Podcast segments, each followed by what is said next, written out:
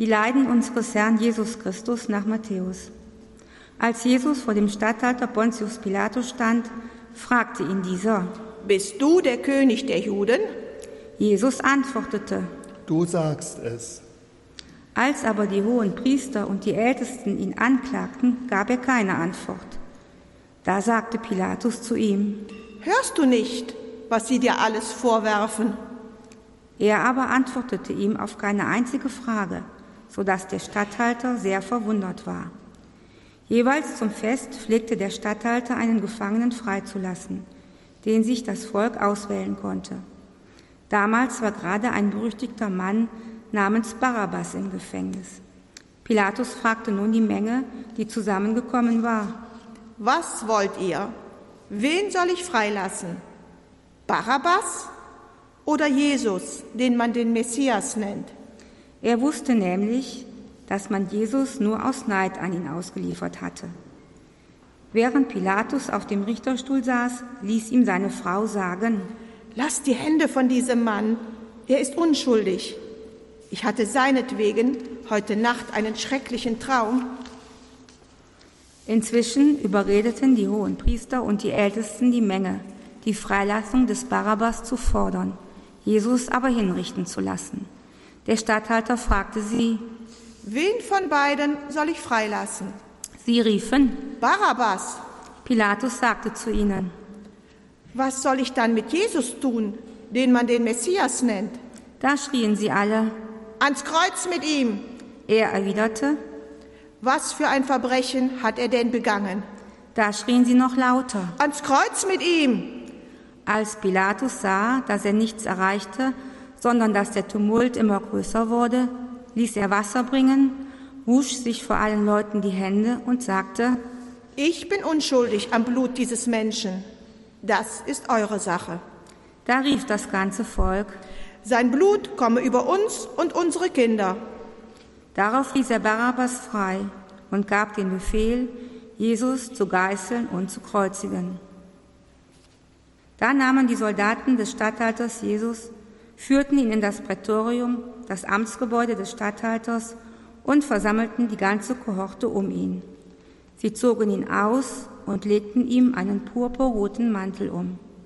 Dann flochten sie einen Kreuz, einen Kranz aus Dornen, den setzten sie ihm auf und gaben ihm einen Stock in die rechte Hand. Sie fielen vor ihm auf die Knie und verhöhnten ihn, indem sie riefen, Heil dir, König der Juden. Und sie spuckten ihn an, nahmen ihm den Stock wieder weg und schlugen ihm damit auf den Kopf. Nachdem sie so ihren Spott mit ihm getrieben hatten, nahmen sie ihm den Mantel ab und zogen ihm seine eigenen Kleider wieder an. Dann führten sie Jesus hinaus, um ihn zu kreuzigen. Auf den Weg trafen sie einen Mann aus Cyrene namens Simon. Ihn zwangen sie, Jesus das Kreuz zu tragen. So kamen sie an den Ort, der Golgotha genannt wird, das heißt Schädelhöhe. Und sie gaben ihm Wein zu trinken, der mit Galle vermischt war. Als er aber davon gekostet hatte, wollte er ihn nicht trinken. Nachdem sie ihn gekreuzigt hatten, warfen sie das Los und verteilten seine Kleider unter sich. Dann setzten sie sich nieder und bewachten ihn.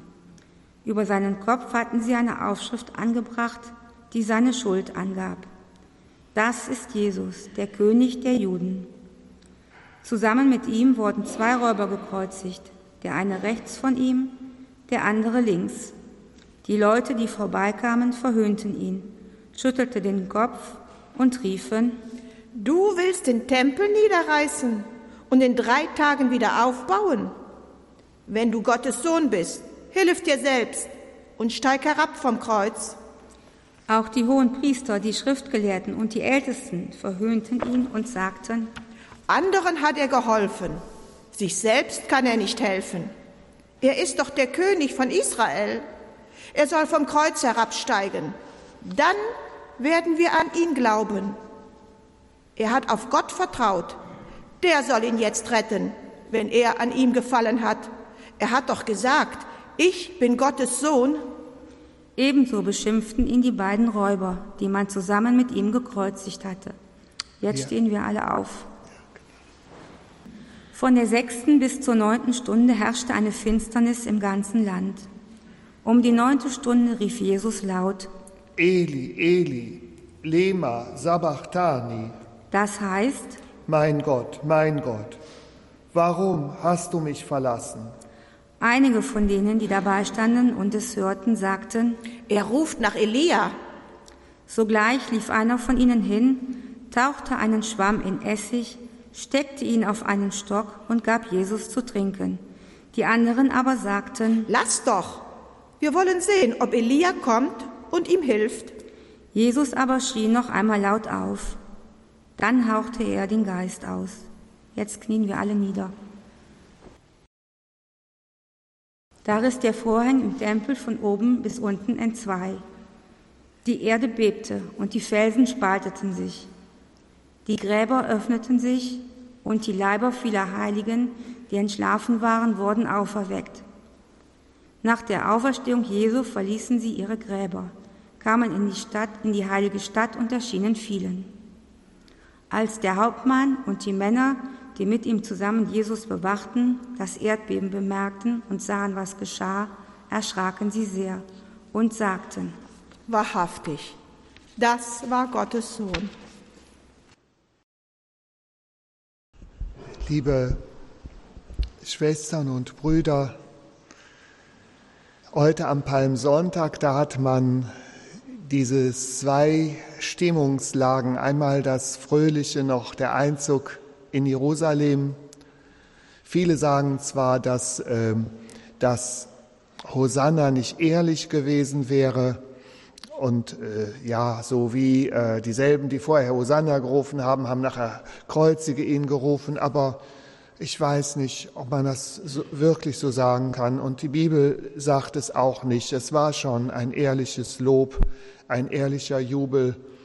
Genauso wie Petrus ja auch ganz ehrlich gesagt hat, und wenn sie dich alle verlassen, ich verlasse dich nicht. Man hat doch dann den guten Willen, man hat doch dann das gute Herz, man sagt doch auch, Jesus, ich liebe dich und trotzdem wird man danach wieder schwach.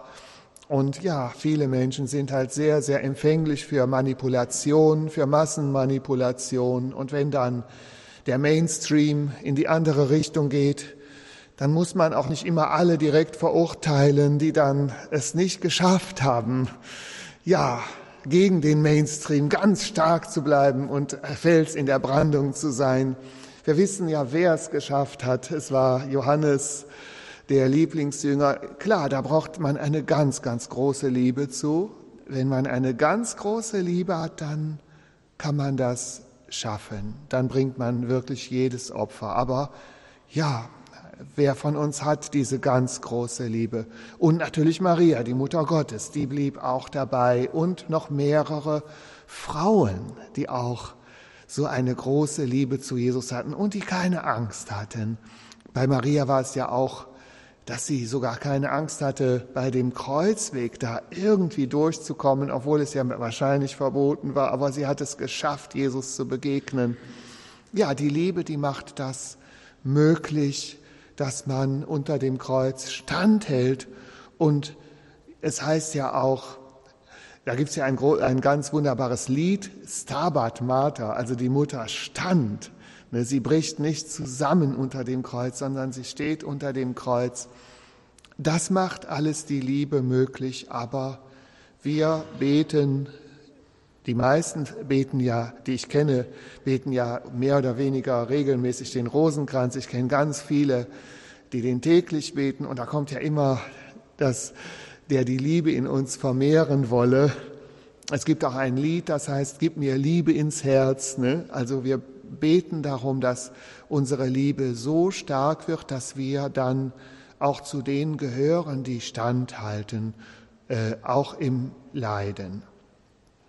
Ich habe das Gefühl, dass auch diese Stimmungslage zwischen dem Lobpreis und dem Leiden am Kreuz ein bisschen die Situation von uns selbst, von uns Christen charakterisiert. Wenn ich so an unsere Gottesdienste denke, wir haben viel Lobpreis, wir haben die Band, aber es geht jetzt nicht nur um einen Musikstil, es gibt viele wunderschöne Dinge in der Kirche Und äh, manche sagen auch, eigentlich müsste die Kirche ja viel voller sein, so schön wie das hier ist. Und nicht nur in unserer Kirche, auch in vielen anderen Kirchen. Aber die Christen, die das erleben, die, die mit in der Kirche mitmachen und Mitglied sind, die sind oft sehr engagiert, die haben eine innere Freude, die, die können sofort sagen, was ihnen der Glaube gibt, warum sie Christ sind. Und ja, das heißt, wir haben viel von dem Lobpreis, von der Freude, von dem Hosanna, was wir in unserer Kirche erleben, auch wenn es viele andere gibt, die das nicht kennen und die da vielleicht so mit den Schultern zucken. Aber das ist auch oft, oft ein Gruppendruck. Das ist nicht, weil man wirklich ganz viel gegen Jesus oder gegen die Kirche hätte, sondern es ist einfach der Mainstream, geht nicht in die Kirche und dann geht man eben auch nicht. Ich habe ja schon mal gesagt, es war immer eine Familie, die, die, das war ein paar Wochen nach der Erstkommunionfeier, die kamen dann in die Kirche und dann wurden sie angesprochen von Leuten, die auch in der Kirche waren. Was macht ihr denn hier? Eure Kommunion ist doch schon vorbei. Also ihr habt doch hier nichts mehr zu suchen in der Kirche. Ne? Also das zeigt, wie stark dieser Mainstream ist. Man macht das, was alle machen. Und wenn eben 99 Prozent, und es ist jetzt inzwischen auf 99 Prozent, wenn 99 Prozent nicht mehr gehen, dann fühlt man sich komisch, wenn man doch geht. Deswegen verpassen sehr viele das Schöne, was wir hier in der Kirche erleben können. Viele kriegen das nicht mit. Wenn man die Leute dann fragt, wie war es denn im Gottesdienst? Wenn Sie dann doch mal gegangen sind, dann sagen Sie, oh, das war schön. Manche sagen, ja, vorher hatte ich keine Lust, aber als ich einmal da war, da war es richtig schön. Wenn man dann sagt, ja, warum kommst du denn nicht öfter? Ja, ich weiß nicht. Ne? Dann hat man eigentlich keinen richtigen Grund, aber der wirkliche Grund ist, weil die anderen auch nicht gehen. Man fühlt sich dann irgendwie komisch, wenn man dann als Einziger doch geht. Man ist halt abgelenkt von der Masse und das sehe ich jetzt auch hier im Evangelium wieder. Man hat zwar das schöne Gefühl, den Lobpreis, Hosanna, aber dann macht man doch wieder, was die Mehrheit macht. Und wenn die Mehrheit dann gegen Jesus ist, dann ist man vielleicht Mitläufer. Man ist vielleicht nicht so richtig gegen Jesus, aber man ist dann doch letztendlich Mitläufer. Und ich sehe auch noch eine Parallele, als wenn wir eben noch dieses Schöne in der Kirche erleben. Aber wenn die und wir beten ja für die Menschen, für die Gesellschaft, für uns alle, dass, äh, ja, dass Jesus noch stärker wird in unserer Gesellschaft. Und wir können das noch nicht so abschätzen, wer gewinnt.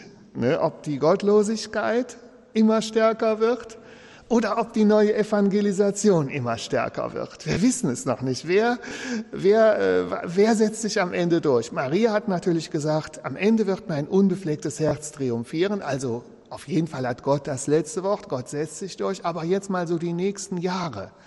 Gibt es mehr Gottlosigkeit? Gibt es mehr Krieg? Gibt es mehr, äh, ja, dass man also die, die Gebote, die Moral und so, dass das alles immer weniger wird? Und Unrecht immer stärker wird und Redefreiheit immer weniger wird? Oder gelingt es uns Christen durch unser Gebet, durch unsere Hingabe, durch unser Opfer doch noch äh, so viel guten Geist, ja, hereinzurufen, unserer Gesellschaft zu segnen mit diesem guten Geist, dass, dass das Gute wieder stärker wird, dass vielleicht Gesetze, christliche Gesetze wieder stärker werden und dass dass nicht Bestrebungen sind, immer alles noch gottloser zu machen. Dass nicht Kreuze weggenommen werden. Oder beispielsweise, wenn Schulen, wenn gesagt wird, äh, die wollen, wir wollen nicht mehr katholische Schule heißen oder so, wenn solche Dinge, das ist ja, das ist ja dann ein Rückschritt. Und auf der anderen Seite gelingt es uns das Positive, dass wir wieder, dass, das, dass der christliche Glaube wieder stärker wird. Ne? Aber es sieht so aus, wenn die Gottlosigkeit immer mehr zunimmt, dass wir dann auch immer mehr durch das Kreuz gehen. Ne?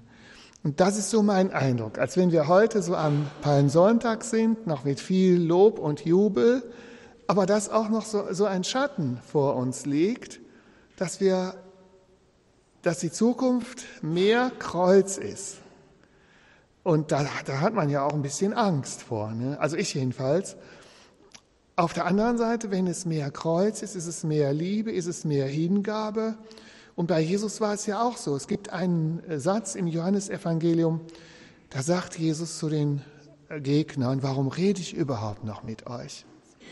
Ne, was, ne, ich kann ja sagen, was ich will, es nützt ja nichts. Und vielleicht, wir haben ja auch die Erfahrung, wir haben schon so viel geredet.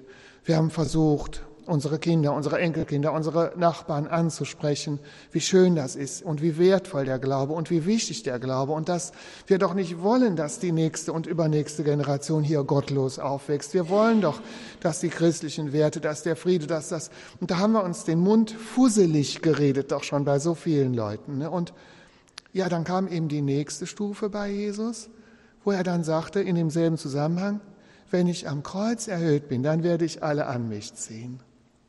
Also Jesus wusste, es gibt eine Möglichkeit der Evangelisierung mit Worten, mit Predigt, mit Wundern, mit Zeichen.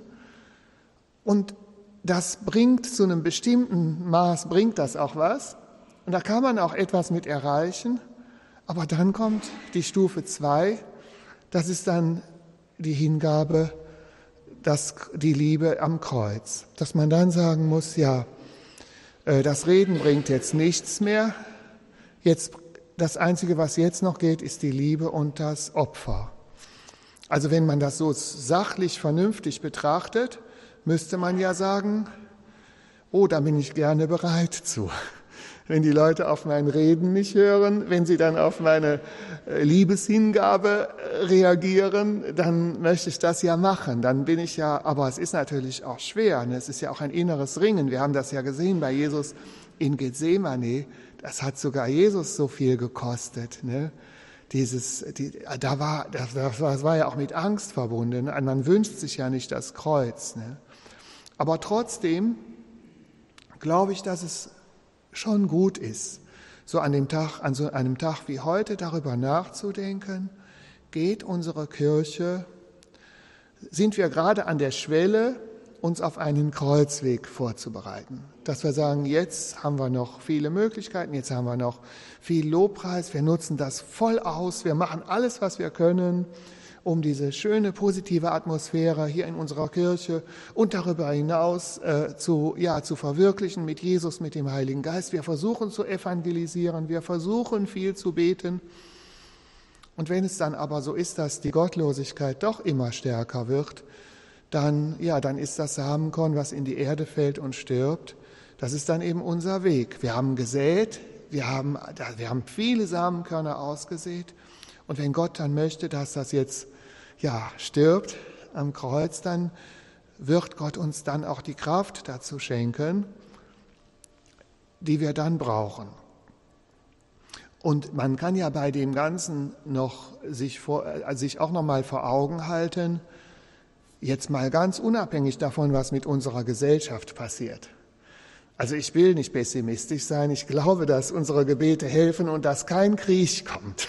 da glaube ich. Also ich, ne, wir beten so lange, ne, wie wenn man rudern muss. Wir rudern, ne, und da, wir rudern in die richtige Richtung. Ne, was, äh, ne, und ich will wirklich nicht pessimistisch sein und auch nicht eine zweite Pandemie und auch nicht eine Ökokatastrophe und äh, auch nicht, was weiß ich, also was ja alles so prophezeit wird. Ne. Also ich, wir beten dafür, dass das alles nicht kommt. Und es ist ja schon wieder, hat ja schon wieder viel geregnet. Da denkt man ja, der liebe Gott, der hilft uns auch. Es, ne, wir kriegen doch wieder den Regen, auch wenn alle gesagt gesagt haben, dass es immer schlimmer wird. Ne? Also ich glaube daran, dass Gott uns sehr hilft und ich äh, möchte nicht pessimistisch und schwarz sehen. Und trotzdem, ja, ganz individuell kommt ja auch ein Kreuz auf uns zu. Jetzt sind wir gesund, irgendwann kommt eine Krankheit. Ne? Und dann sind wir ja auch aufgefordert, uns hinzugeben, die Liebeshingabe. Jesus für dich, alles für dich. Ne? Das heißt also, wir haben so ein gemischtes Gefühl. Einerseits hat man doch Angst vor dem Kreuz, wer hat das nicht? Aber andererseits sollen wir das schon auch hören, die Botschaft heute, die Passion, und wir sollen doch innerlich, mental uns darauf einstellen, Jesus, ja, ich möchte dann doch nicht bei dem Petrus sein, der wegrennt. Ich möchte dann doch bei Johannes und Maria sein, die dann ja, nicht abhauen, sondern die dann auch dabei sind bei dir beim Kreuz. Und ja, weil ich weiß, es ist eine Liebeshingabe und ich sage es so, für mich ist es jetzt ein Gebet, der Herr gibt mir die Kraft, wenn es soweit ist. Und für jeden ist es irgendwann soweit. Ganz sicher, 100 Prozent. Für jeden ist es soweit irgendwann. Der Herr gibt mir dann die Kraft und möge mir dann beistehen, wenn das Kreuz auf mich zukommt, dass ich dann Ja sagen kann, weil ich weiß, es ist die Liebe und ich vertraue auf Gott. Amen.